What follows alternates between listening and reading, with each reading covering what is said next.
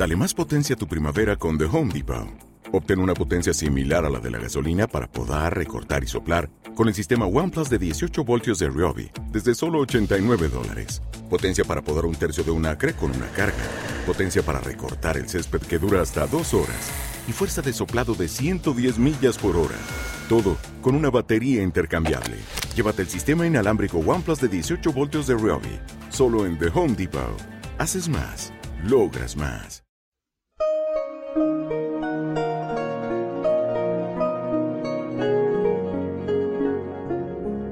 La Rueda del Misterio. Dirigido por Miguel Ángel Pertierra. Música original de José Luis López Durán. Comienza La Rueda del Misterio.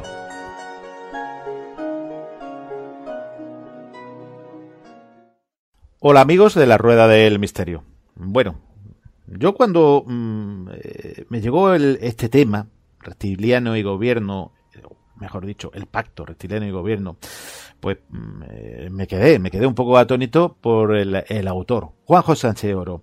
Juanjo Sánchez Oro, bueno, lo conocéis porque, eh, aparte de, ser historiador y máster en ciencias en religiones de la Universidad Complutense, eh, vocal del Centro de, de Estudio Microvigense, eh, y bueno, eh, también participante del programa eh, La Rosa de los Vientos y otras muchísimas cosas más, lo hemos tenido anteriormente en el programa.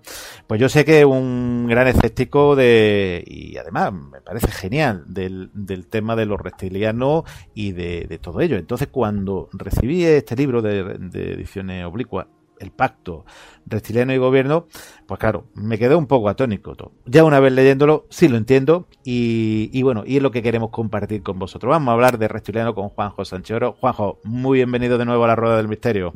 Muchísimas gracias, encantado de estar aquí otra vez contigo. La verdad es que ya te digo, me quedé un poco atónito cuando Juanjo Sánchez Oro lo relacioné con un reptiliano. Mm, y claro, eh, yo eh, antes de grabar te lo he comentado, la primera pregunta. Juan y reptiliano. Después una vez entrado en ello, sí, pero me gustaría que lo aclarase también a, nuestro oyente.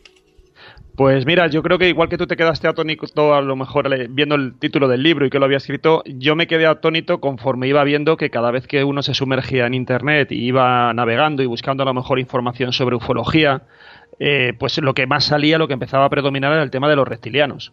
Eh, hasta el punto de que, por ejemplo, en- hace tres años aproximadamente, en Estados Unidos se hizo una encuesta y una típica encuesta que va preguntando a la sociedad pues mm, sobre cuestiones de conspiración y de conspiración de todo tipo, desde quién mató a Kennedy hasta si Estados Unidos, el gobierno de los Estados Unidos tenía restos de una nave espacial que había, había caído en Roswell, eh, si Obama tenía que ver algo con el yihadismo, como también se comentaba, que tenía una especie de orígenes musulmanes, algo por el estilo, y dentro de esa, de esa encuesta, dentro de esa lista de preguntas, había una que era sobre si creían que realmente había una élite oculta que gobernaba el mundo y que era de origen extraterrestre y reptiliano. Y a esa pregunta contestaron afirmativamente el 0,4% de los encuestados.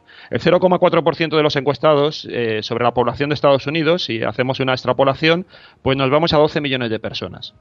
Entonces, eh, a mí eso me sorprendió. También me sorprendió, por ejemplo, que una editorial aquí en España, una editorial que, que entendemos que toca temas pues bastante contundentes y bastante consistentes, como este más de hoy, pues también hace unos años sacó una, un título que era La conspiración de los reptilianos, escrito por, por JL, ¿no? el que tiene el, el portal y el, Sí. el canal de, de Mundo Desconocido. Sí. Claro, todo esto yo creo que nos lleva a pensar que estamos ante un asunto que para mí no hay asunto que sea despreciable, a mí no me parece que haya asuntos frikis, yo creo que todos merecen la atención y de todos se puede sacar algún tipo de lección y enseñanza. Y a mí un poco dentro de la perplejidad, pues me animó a mirar qué era lo que estaba pasando con esto.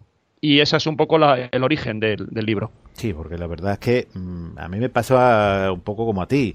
Los reptilianos me cuestan mucho trabajo, bueno, de, todo lo que uno ve en, eh, muchos canales, en muchas páginas. eh, cuando te pones a hablar de reptiliano o, se ponen a hablar de reptiliano, mejor dicho, porque yo evidentemente soy un gran negacionista. No, no ni siquiera, ni siquiera escéptico. Soy un gran negacionista de los, de los reptilianos. Pues me llama, me llama la, atención. Pero mm, antes de, de empezar sobre se hablar sobre, sobre tu libro de ediciones oblicua, El Pacto Reptiliano y Gobierno, ¿por qué no? Porque seguro que hay eh, muchos oyentes que conocen que son los reptilianos, pero hay otro oyente pues que, que no saben qué son los reptilianos o tienen una vaga idea, tienen, mm, y como tú bien dices en el libro, aterrizaron en nuestra imaginación, bajo también mi punto de vista. Yo comparto muchísimas de las cosas que, que tú pones aquí en, tu libro. Eh, mm, ¿Quiénes son los reptilianos? Y bueno, y también, eh, puede ser, no indica las familias de reptilianos reales que hay por el mundo, ¿no?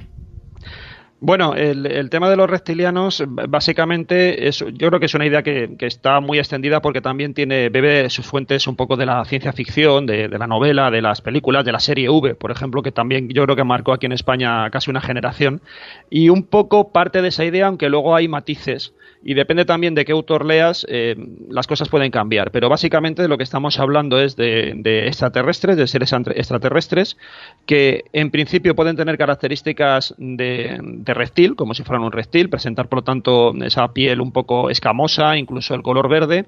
Lo que pasa que también dentro de, esas características hay quien dice que tienen una capacidad de, de metamorfosearse, porque realmente no estarían dentro de nuestro mismo plano de realidad, sino que tienen capacidad para viajar entre diferentes, diferentes tipos de realidades y eso les hace que, realmente en muchas ocasiones se presenten casi como entidades energéticas.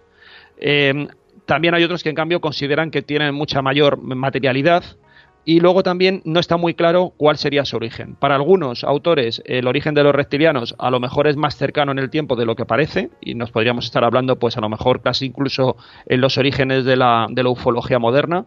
Hay otros, en cambio, que lo conectan incluso con la cuestión de los Anunnaki, y por lo tanto ya nos iríamos eh, más bien a, tiempos incluso anteriores al origen de la humanidad, porque nosotros seríamos criaturas hechas por los reptilianos que nos habrían manipulado genéticamente, habrían utilizado eh, sus conocimientos biológicos para crear lo que sería una, una, especie de rebaño a su servicio y nosotros estaríamos formando parte de una especie como de, de zoo cósmico. Todo esto que, que más o menos comento, que ya digo que hay diferentes autores, hay matices, Em, luego todo se enlaza en esto que se denomina la exopolítica. Y la exopolítica ya ahí sí que nos encontramos con una auténtica fauna alienígena, donde hay seres de, toda la naturaleza. Ya no solamente que hablemos de los diferentes linajes supuestos reptilianos que hay, sino que tenemos que ponerlo en relación con otras especies también de alienígenas que supuestamente estarían en el cosmos y que a nosotros nos estarían observando. Eh, de alguna manera estarían pendientes de qué es lo que estamos haciendo, estarían interactuando con nosotros y ahí tampoco está muy claro cuál es ese papel. Hay algunas de estas especies alienígenas que parece que tratan un poco de preservarnos,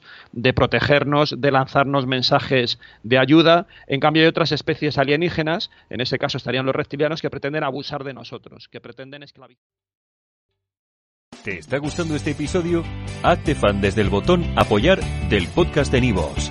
Elige tu aportación y podrás escuchar este y el resto de sus episodios extra. Además, ayudarás a su productor a seguir creando contenido con la misma pasión y dedicación.